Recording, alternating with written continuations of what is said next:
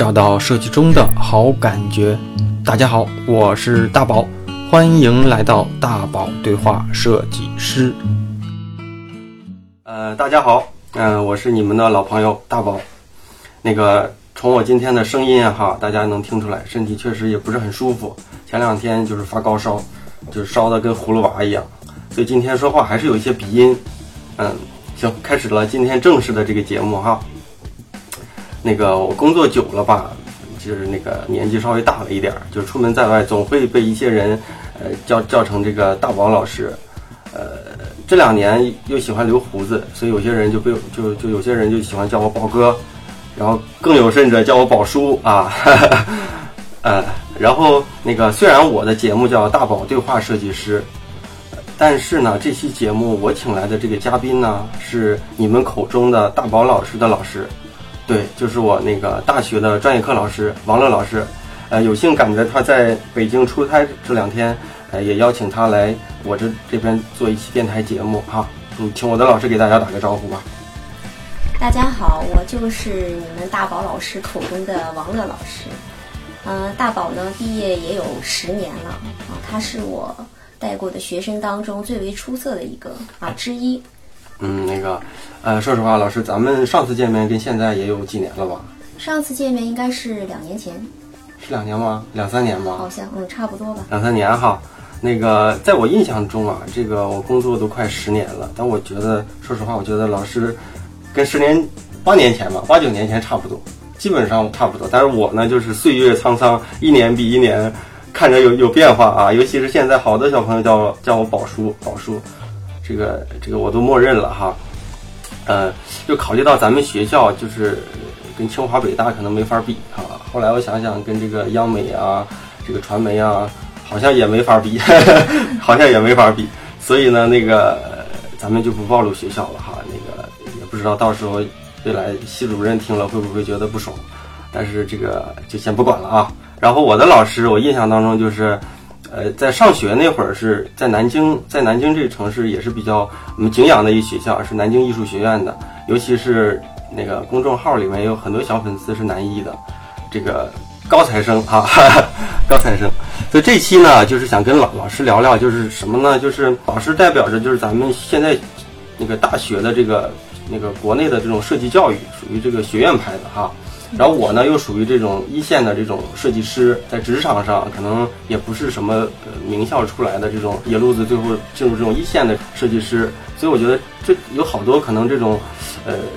就是这种非连续性的这种差异化，可能学校有学校对职业设计师的这种希望的了解的，然后可能嗯这种行业里呢又对这个设计师呃专业的这些学生可能又有一些误解，所以我觉得有好多话题可以聊一聊啊。今天，呃像现在呃现在那个学校的学生呃大二大三这样的都是几几年的？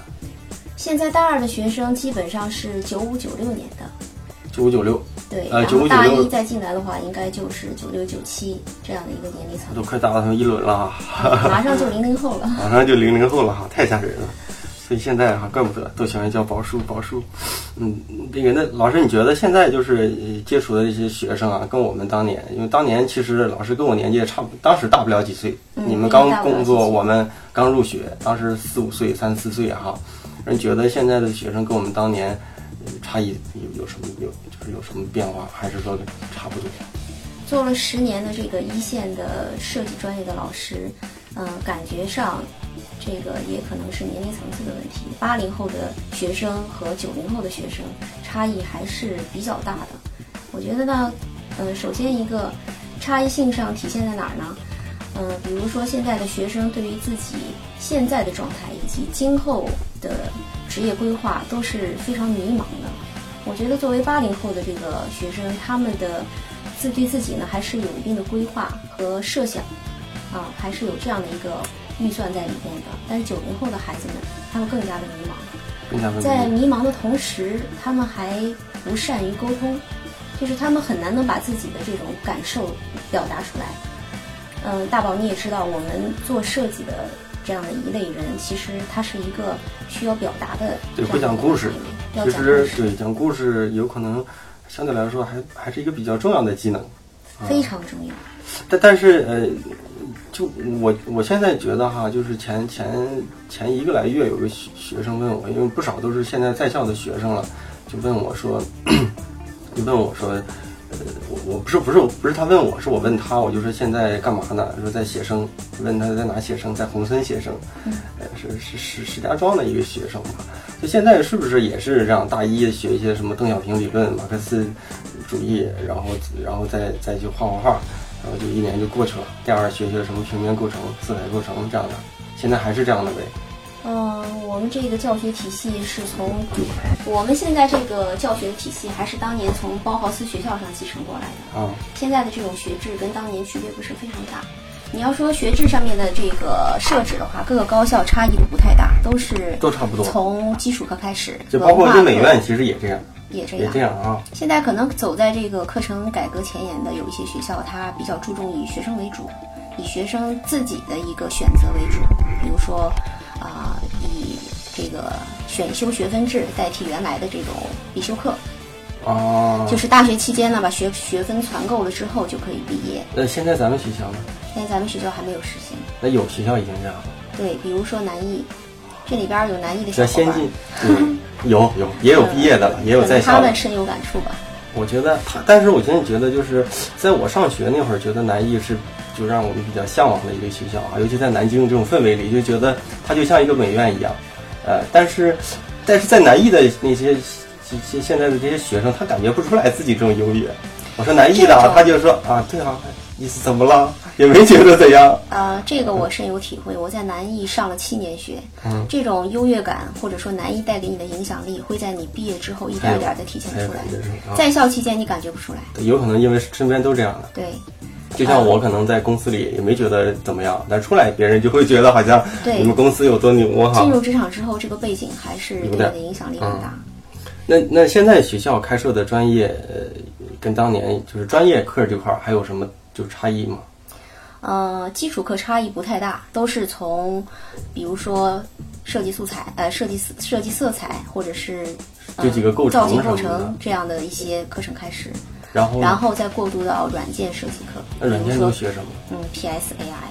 还有？以前呢，曾经开过类似像，嗯，比如说 InDesign 这种课，啊，或者呢，现在学后来呢，在三年级会学 Flash，或者学一些网页设计。现在随着这个这个社会发展或时间推移吧，这个 Flash 课程应该以后不会再有了。嗯，然后网页设计课程呢，可能也不再会以软件的形式来教了。呃网页设计呃学什么软件？Dreamweaver，说实话，这些我大学就没学好，但是呢，现在用不上。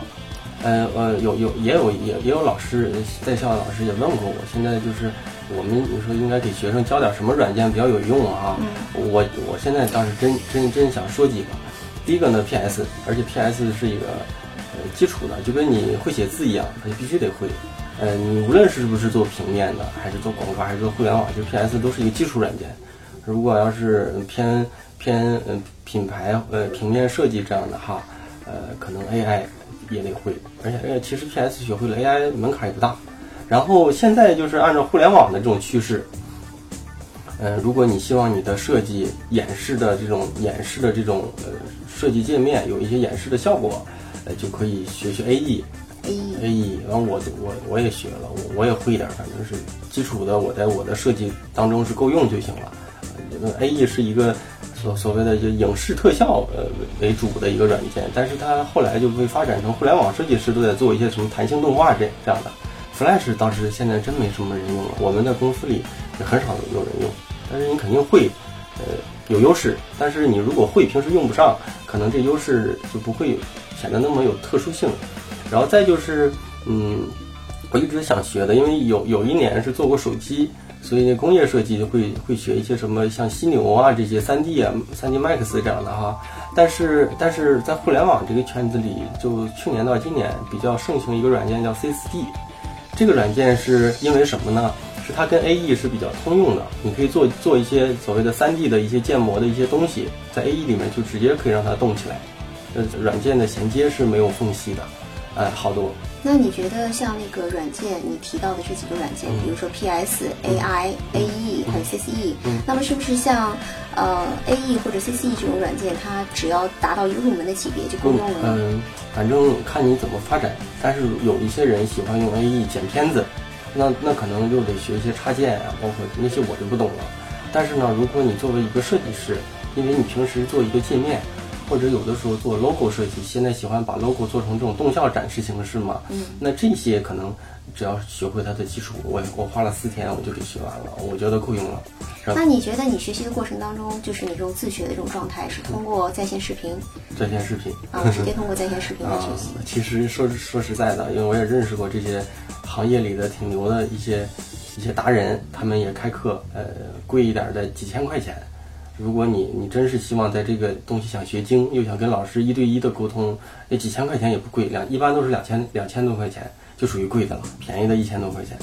然后如果你要是想入个门学个手艺，呃，淘宝上有很多这种课程，几少少则几块钱，多则可能几十块钱，学一下基础入门就够了。但是千万不用为了把它全全学会，以前学 PS 会各种告诉你工具怎么用，修片怎么弄。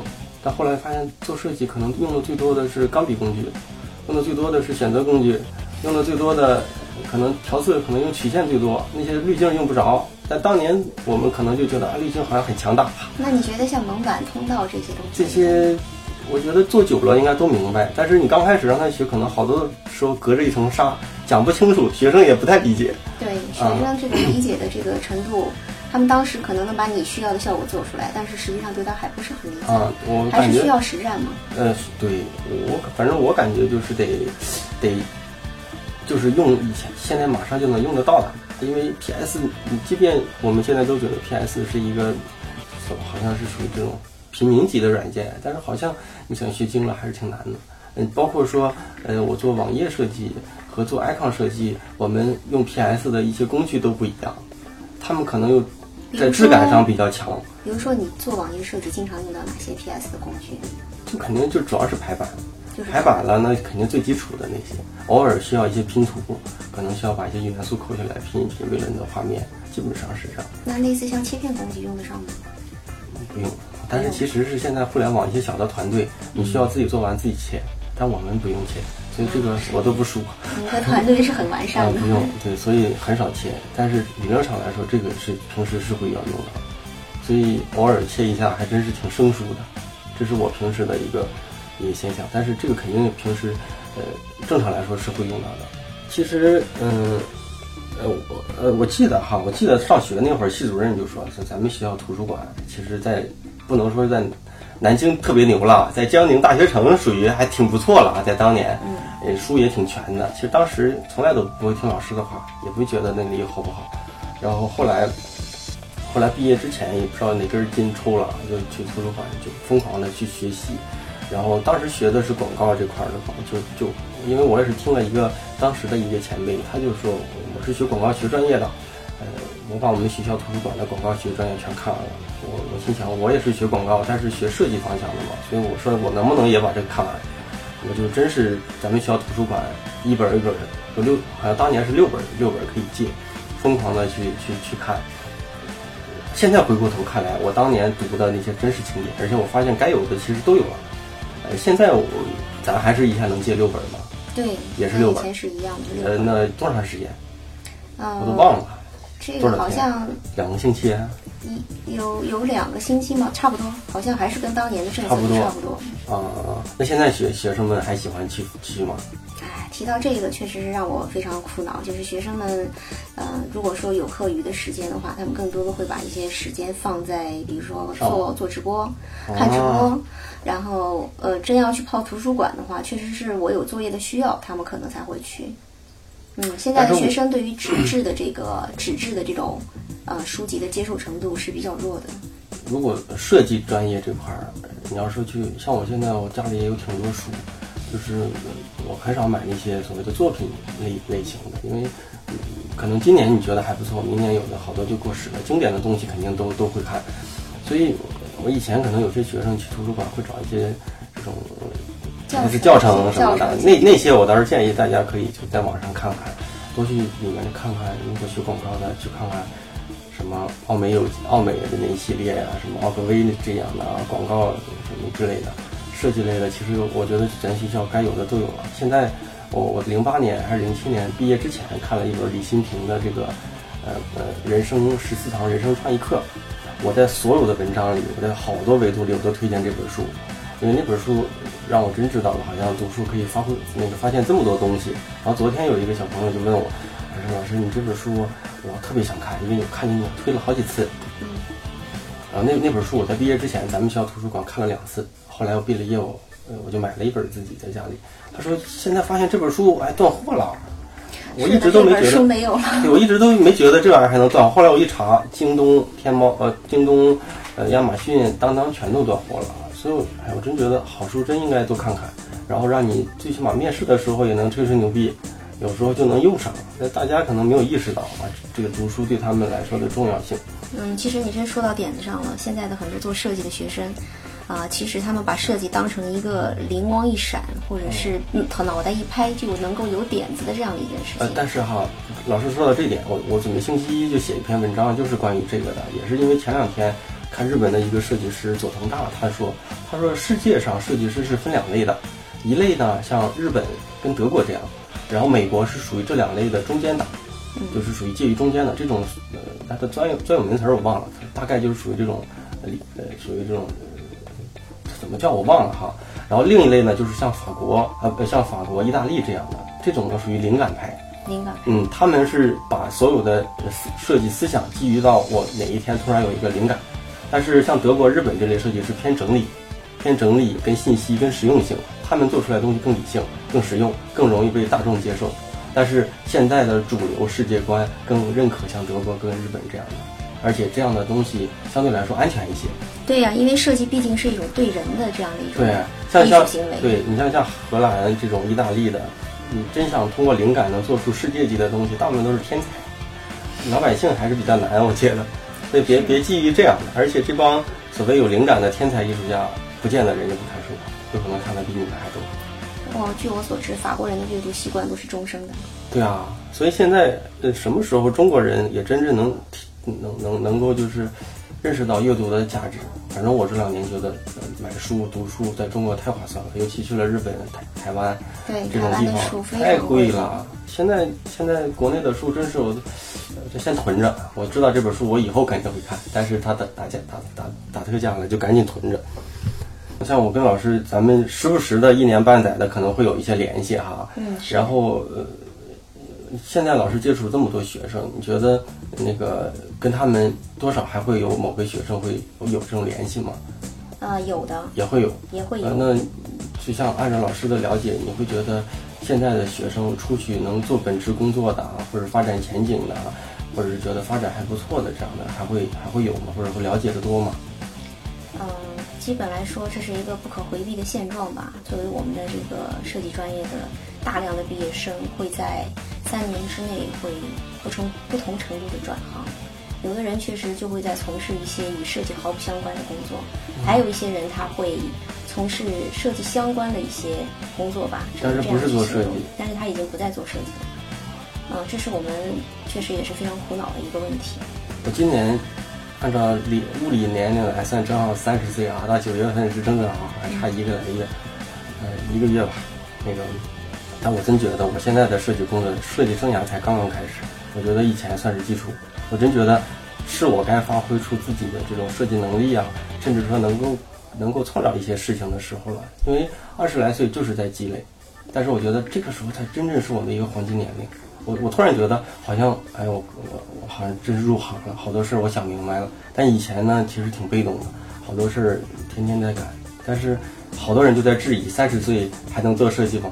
其实你越在大公司，会发现还有快四十岁的在做设计的，很正常。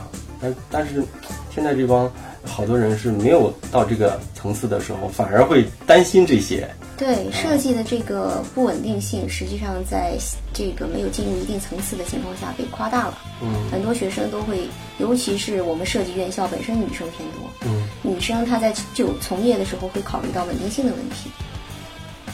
那么这一点儿可能会对他今后今后的现在也还是女生偏多，当然是呃，反正美院也是，咱们学校还是这样的呗。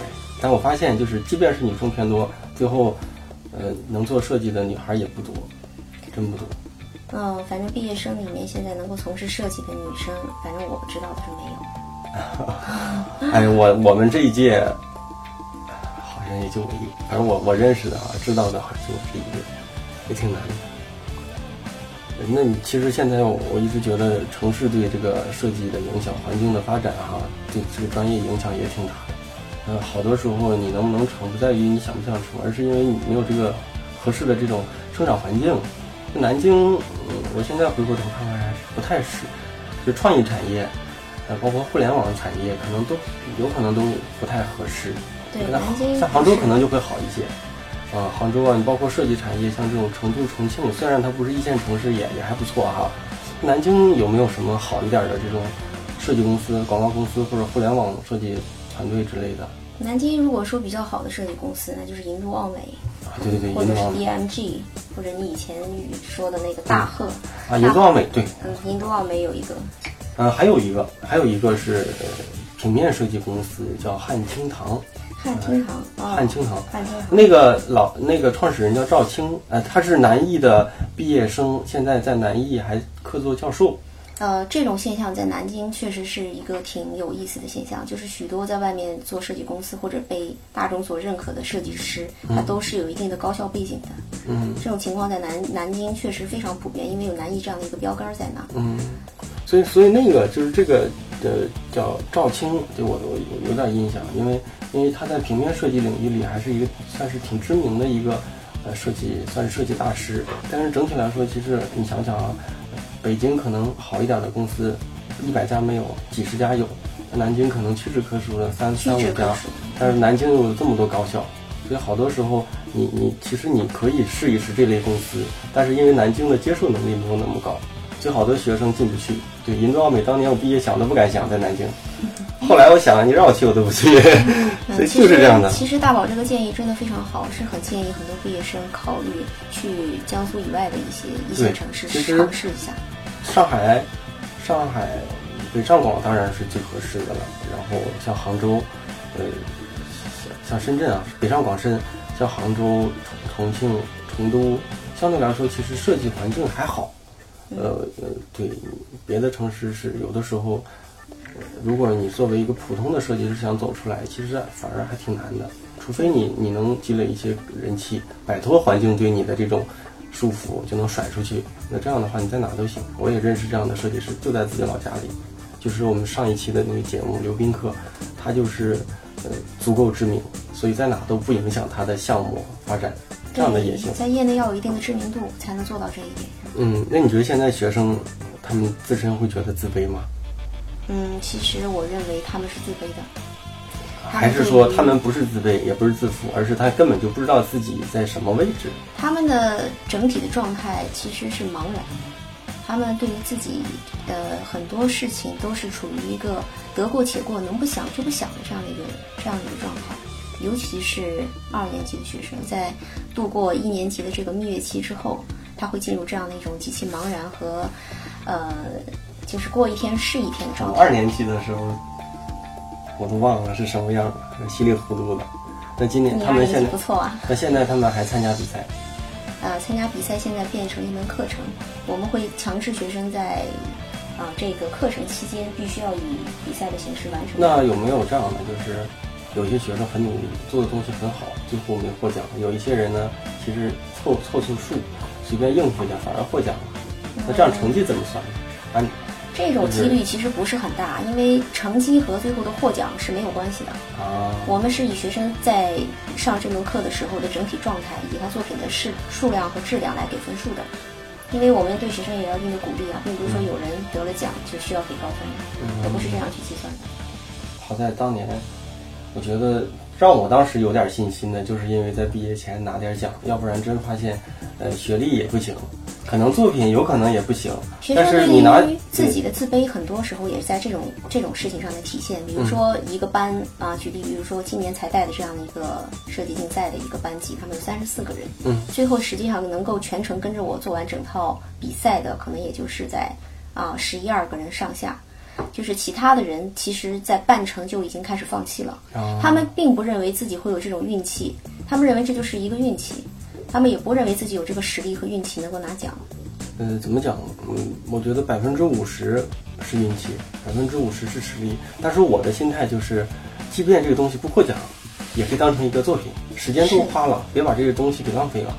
是要不你就干脆就不参加。参加的话，这个东西即便获不获奖，单独拎出来看也还不错。这样觉得至少这个东西可以在你毕业求职的时候当做一份作品作品集放在你的作品集当中，它是一个成果。对对对对，所以说你你带着一点点这种获奖的呃想拿奖的心态来做这个也也对，但是千万就别把它当成一个运气。好多时候你运气是建立在自己确实足够投入的这个前提下，是，你你你随便应付应付，你又想拿拿奖，我觉得评委都不傻，其实。呃，带这么多年比赛下来，学生在做的过程当中的作品呈现的效果，嗯。基本上我们也是有数的。虽然说不能够判定哪个学生一定有名次，嗯，但是感觉上他呃得一个优秀或者等级，嗯。还是有希望的。这个数我们还是有呃，那现在的参加这类比赛还是呃属于这种呃广告类，对，基本都是广告呃，类。的还是呈现在这种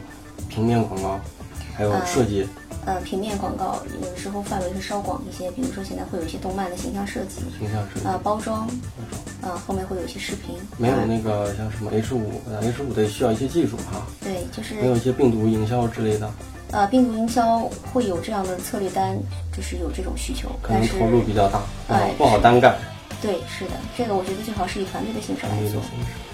但是现在就觉得以前在广告公司的时候比较关注这些每年的大赛，戛纳啊什么的，金那个曼秀这样的。现在发现其实呃，今年的戛纳广告节好像是什么媒体类还是什么什么创新类的全场大奖是腾讯的，就是传统的广告其实时效性已经不太强了。现在好多时候是技术的变革，可能腾讯又发那个研究出来一个什么新的广告模式，突然就会发现这样的话会带来多少多少的这种曝光度啊、传播效率啊这样的提升。所以现在互联网的这种呃这种变革，它有的时候可能比传统的就是这种局限在画面上的这种创意可能更更有影响力。其实能不能说让未来找一些突破口，也让学生们用互联网的形式做一些什么东西？因为其实一个广告做得好，很难再让人有这个欲望去买，甚至好多人都看不到。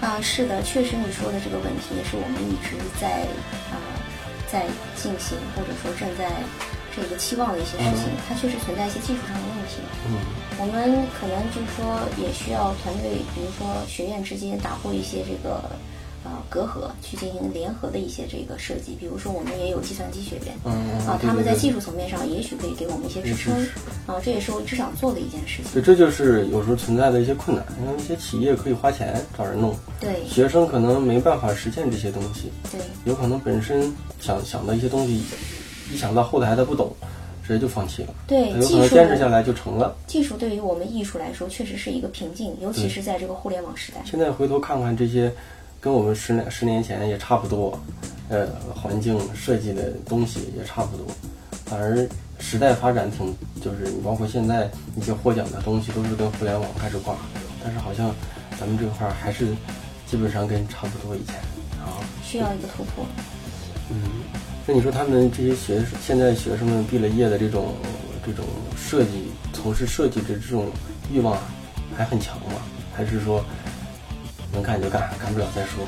呃，有些学生其实他虽然在这个课上的表现状态看起来他不并不上心，实际上他对自己也是有一定的想法的。他认为啊、自己将来一定不会从事任何与设计有关的工作，会有这样的一批学生。这样的啊，而且这种学生的比重在逐年的增加，他非常肯定的能够知道自己将来一定不会干设计。是因为他觉得做设计没出息。呃，其实设计你不觉得吗？设计它与很多的领域不同，它不是能够通过用功就能够解决你是否能做出设计这样一个问题来的。一个一个一个职业，嗯很大程度上还是取决于个人的一个天分。再就是还有还有就是，嗯，内在驱动力，我觉得对一个是内在他没他其实没有享受到，呃，设计设计的价值，就他不知道设计做好了能是什么样。他如果知道设计做好了能是这样子，他也有机会，可能他就不会觉得那个什么了，有可能啊，是不是？啊那可能也是需要一个感受到设计的力量，或者设计能够带给他的快乐，嗯或者需要有这样的一个契机才可以吧。啊，其实课上的这种授课状态你是知道的，学生坐在教室里面听老师讲，啊，可能会结合一些图片，嗯或者一些相关的一些广告的一些内容，类似视频，嗯啊，学生的那种啊整个的这种状态，他实际上他是有相当的距离感的，他并不觉得这个东西和我有什么直接的关系。嗯啊，做比赛呢，其实啊，学生他不愿意做，有些时候是觉得运气的成分太大，嗯，有些时候他也是懒于动脑。设计其实是个烧脑的过程，对对，啊，是真是这样的。它还需要很厚的累积。而且有时候是，呃，百分之九十的时间花了，可能一点成果都没有。对但是你可能再坚持坚持，就会能蹦出个什么点子，才有机会把你之前花费的时间跟精力给兜回来。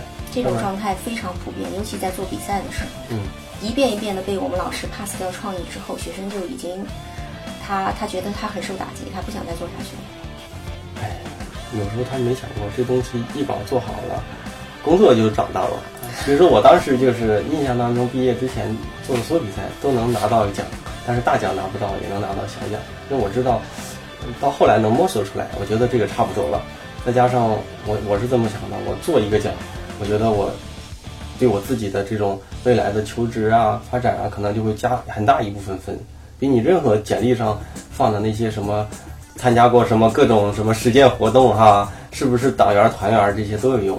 是因为我们这一行是要看实力的，嗯，这种奖项实际上是对你个人实力的一个肯定呀。对呀、反而现在大家也也可能也不太愿意在这块儿花时间。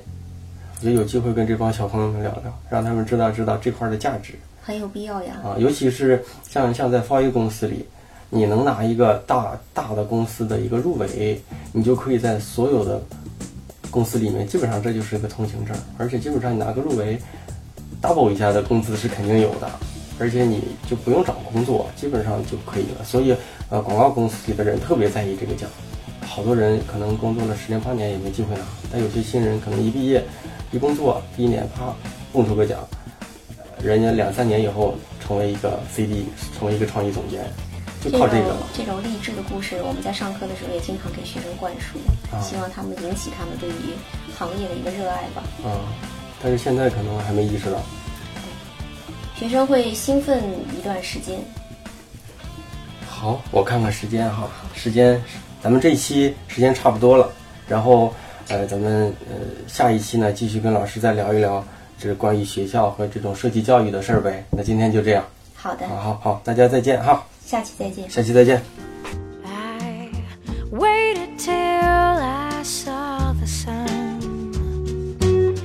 Don't know why I didn't come.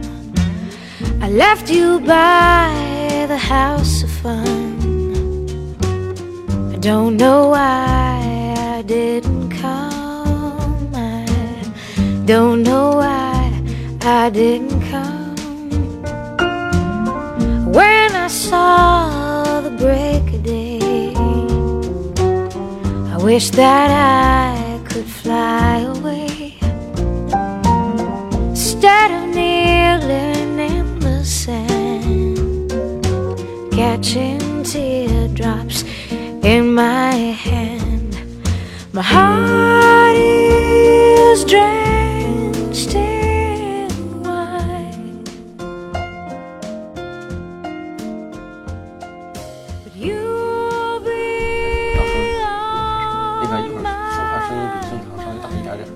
跟着我的那样就行了啊。